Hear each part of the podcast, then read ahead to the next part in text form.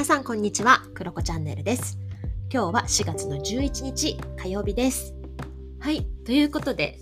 10日ぶりぐらいの配信になってしまいました。えー、皆様いかがお過ごしでしょうか？バンクーバーはね、まだね、ちょっと寒いんですけれど、だいぶ前回話した時よりは暖かくなりましたけど、まあ全然ダウンジャケットをね、着たりしている時期でございます。はい。まあちょっとね、雨がね、まだ多くってっていう感じですけど、桜がね、結構咲き始めていて、えー、私のお家の前もね、桜が何本ぐらい見えるかな？結構見えますね。8本ぐらい実は我が家はね、見えたりします。はい。でね、ちょっとなんかこう、ああ、なんかね、春っぽくなってきたなと思いますけども、ちょっと暖かくなってくれたらいいなと思って過ごしております。はい。で、今日はですね、えー、メンタルダウンした時の過ごし方についてお話ししようかなというふうに思っているんですけれども、それはなぜかというと、私がこの10日間配信しなかった理由にもつながるんですね。なんかこう、メンタル的に、あとフィジカル的にも、すごい体的にもちょっと疲れていたりとか、まあ、おそらく日本に帰ってて、で、それで帰って、ね、帰ってからもういろいろバタバタしたりとか、まあ、時差ボケから回復していろいろ動いたんだけどなんかねそれがまた蓄積してたんだろうなと思っていてでもそのフィジカル的な部分もしっかりそしてなんかねメンタル的にも自分の、え、やらなきゃいけないこともたくさんあったり、あとは家族のこととか、まあなんかね、あの、大掃除をしなきゃいけなかったんですよね。なんかそういう意味でもなんか疲れちゃったりとかしていたので、まあ、疲れてたというか、疲れ切らないうちにお休みを取ってたっていう感じでした。はい。で、まあね、ただ1日、2日ぐらいはね、結構メンタル的にも落ちていたりしたので、まあそういった時に私がどうやって過ごしているかみたいな話を今日できたらいいかなというふうに思っています。で、このお話をする前になんですけれども、あくまでこれは私の中での、ま、過ごし方であって、まあ、こうメンタルダウンからこう回復するためのものなので、なんかね、こう聞いている方で今メンタルダウンしているなっていう方とか、メンタルダウンしそうだなっていう方はね、もうおそらくそれぞれケースも違うと思うし、もしかしたらね、あの、誰かに相談して病院とか行った方がいいっていうね、場合のケースもあると思いますので、まあ、これは一個ね、参考に聞いていただけたらいいなというふうに思っています。で、私はですね、まあ、今から何個かシェアしようかなと思うんですけど、私は、えっとね、もともと高校生ぐらいから、高校2年生ぐらいからだったかな、高2ぐらいから、まあ、社会人、そしてね、カナダに来るまでかな、来てからもしばらくはね、結構、えー、うつだったりだとか、あとはちょっと軽度のパニック障害みたいなものとかもあったりだとか、まあ、でもね、ちっちゃい頃からちょっとストレスで耳がね、ちょっと難聴気味になったりとか、まあ、結構ね、そういう意味で割とメンタルにね、あの来ちゃったりとかいろいろで吸収しちゃう体質ではあるんですよね。でその中で私の中で見出した方法だったりします。もちろんなんか自分の中でメンタルの整え方とかえー、うん、なんかあこう予防の方ね予防の方っていうのにすごくいろいろ考えたりとか、えー、人との距離の取り方とかいろいろ考えてやっていてでそれで今はとっても気持ちよく心地よく過ごせるようになっているんですけれどもやっぱりそんな私でも、えー、メンタルダウンメンタルブレイクする時とかもあるからそういう時はこういうふうに過ごしているよという一個の参考として聞いてください。そう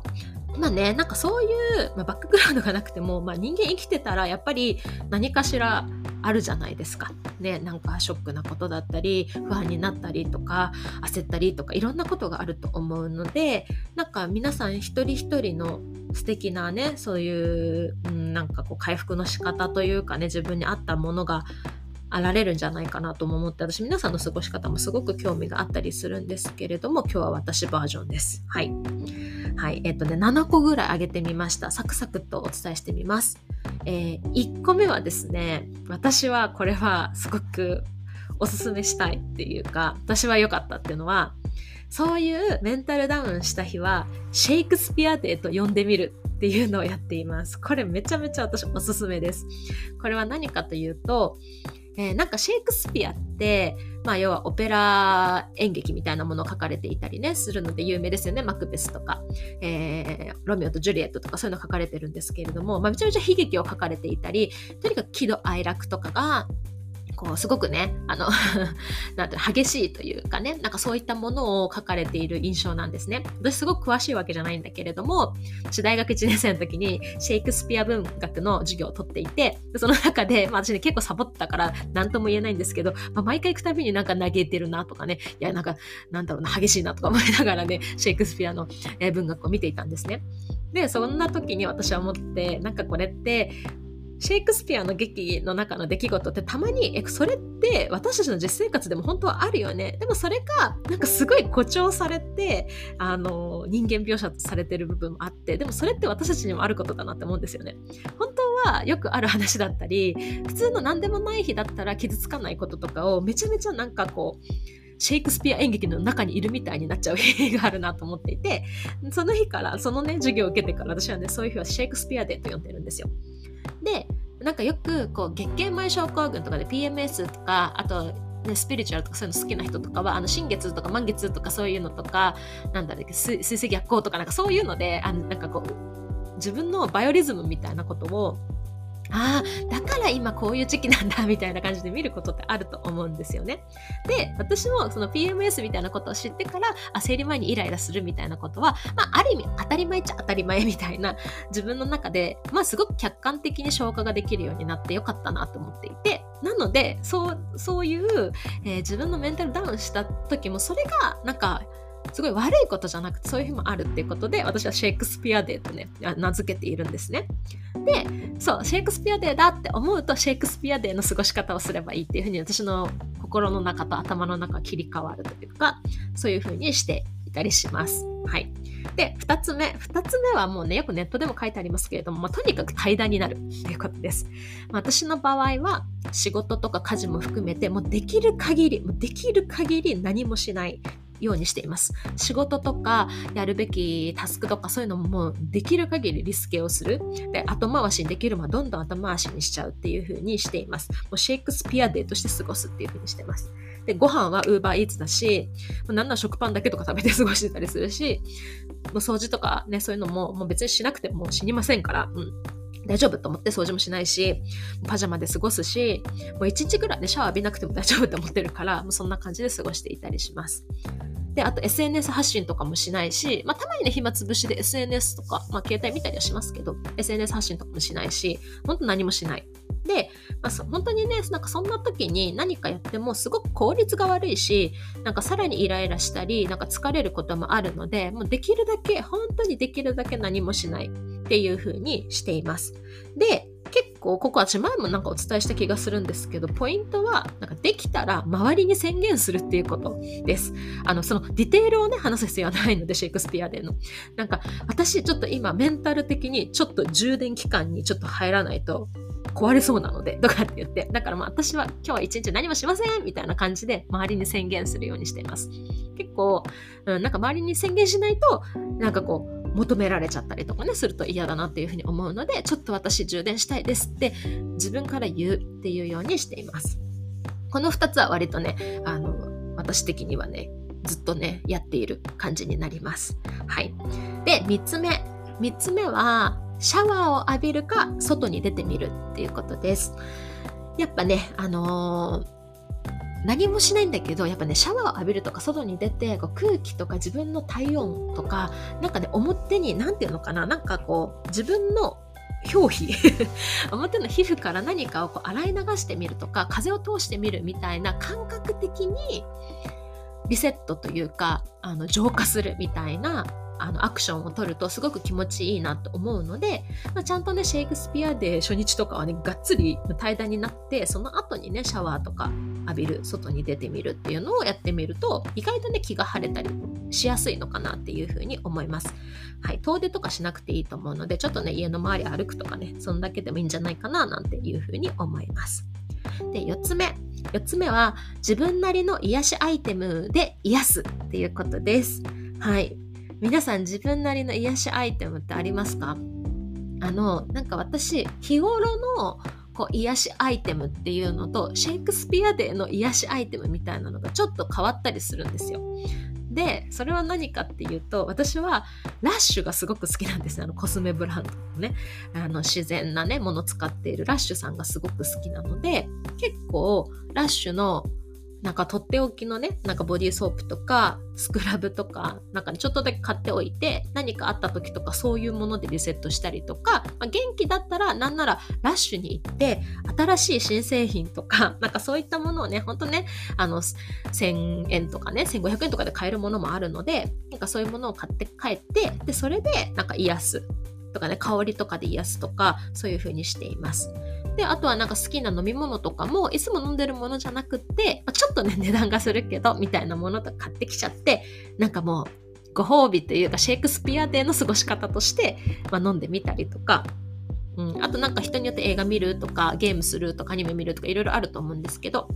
なんか自分なりのシェイクスピアデーなりの癒しアイテムっていうのをなんか見つけれたらいいのかなっていうふうに思っています。で、私はね、あとはなんか湯たんぽ。これは別に毎日使ってるものでもあるんだけど、湯たんぽで体をとにかく温めて、えー、癒されるっていう風にしてたりします。はい。そう。はい、5つ目。5つ目は、1人の時間や空間を確保するということです。えー、これもとにかく怠惰になるっていうところにもつながりますけど、であとなんか自分なりの癒しアイテムで癒すっていうことにもつながるんですけど徹底的にやっぱりなんかシェイクスピアデを楽しむというかためには浸るためにはこの一人の時間や空間っていうのすごく大事だなっていうふうに私は思っていてでなんか一人の時間でこうなんていうのかな考えないっていうよりは私は結構考えきるみたいな浸りきるみたいなのも大事だったりするタイプなんですね。なのでしっかりとそこはなんかこうシェイクスピアデーなりにシェイクスピアを なんかこう楽しむみたいな、うん、なんかそういう過ごし方を私は結構していたりします。うん、なんか割と、まあ、やっぱ思考が好きなね、人でもあるので、私は。うん、ちゃんと不安になりきる、焦りきるみたいなとこだったり、うん、なんか悲しくなりきるとかね、そういうのも大事だったりしてます。私は意外とその方が、次の日とか次の次の日とかには回復してることが多いなっていうふうに思ったりします。はい。そんな感じでございます。まあ、人によってはね人と会った方がいいとかもあるんでしょうけどね、まあ、そういう時間とか空間をまあ自分なりに調整するっていうとこですね。5つ目。で6個目は漏らしたい分だけ漏らせる分だけ誰かに漏らしてみるっていうところです。なんかこれはこうねあのー、人に話をしてみるっていうのすごく大事だなって思うんだけどそれが必ずしもその時の自分にとって最適かって言われたらそうじゃないケースもあるなっていうふうに思うしそんなにすぐ人に話せる メンタルになれないしテンションになれないし関係性とかにもなれないっていうのがあると思うんですよね。だから その時ね漏らしたい分だけでいいと思うし漏らせる分だけでいい。で漏らしたかったら漏らせばいいぐらいの感じで私は捉えていたりします。なんかじゃないと、なんか、どうし、なんかこう、誰かに話したいのにって、なんかこう、逆に悩んじゃったりとか、なんかこう、うん、なんか私には誰にもいないんだ、みたいな感じで思うのも違うなって思うんですよね。うん、なんかそれは、その時にね、できるだけでいいんだよっていうのを、うん、私は結構自分に言い聞かせていたりしますね。うんうんうんうん。そんな感じ。はい。で、7つ目。7つ目は、待つっていうことです。はい。これは、うん、これ意外と私大事にしてるのかもしれないな。7つ目に書いたけど。これはなんか、その時に、まあ、怒りとか悲しみとかいろんなことがあると思うんですけれども、このシェイクスピアデーには。なんか、こう、解決するとか答えを出すみたいなことを一旦、こう、保留にしたりとか、ちょっと一自分でなんか解決したいじゃないですか。そういうの気が晴れたいなって思うからこそ、なんか解決したい、解決したいってなっちゃうんだけど、なんかそれすらも一旦保留するっていう感じです。で、そしてなんか相手がいる場合があるじゃないですか。例えば職場だったりだとか、うん、それが夫婦とかね、パートナーとかだったり、家族だったりっていう、相手がいる場合は、その相手からのリアクションっていうものも、やっぱり求めちゃいますよね。なんかね、私も求めちゃうんですよ。で、なんだけど、やっぱり相手も相手でシェイクスピアでのこともあったりだとか、そんなに重ければ重いほど、今日明日でリアクションできることだけじゃないと思うんですよね。答えが相手も出せることじゃないみたいなこともあるので、そのリアクションとかすら一旦保留にしてみる。で、保留にして冷静になれる状態になった時にもう一回話をするっていうのでもいいと思うし自分の中でもう一回考えしてなんかこう良い答えを出すでそのしかもシェイクスピアデーにのももうドセンターのなんかねめっちゃシェイクスピアでど真ん中みたいな時に答えを出すんじゃなくってちょっと気分が落ち着いた時に改めて冷静にその大元をねこう見てみるみたいな風にしています。ということで待つっていうこと私は意外と呼吸をして待つ っていう風に心がけていたりします。はい。そんな感じで、え私が、え、シェイクスピアでですね、メンタルダウンメ、ンタルブレイクした時にどういうふうに過ごしているかでした。一つ目はシェイクスピアデーと呼んでみる。二つ目はとにかく怠惰になる。三つ目はシャワーを浴びるか外に出てみる。四つ目は自分なりの癒しアイテムで癒す。五つ目は一人の時間や空間を確保する。六つ目が漏らしたい分だけ、漏らせる分だけ誰かに漏らしてみる。七つ目は待つ。この7つにしてみました。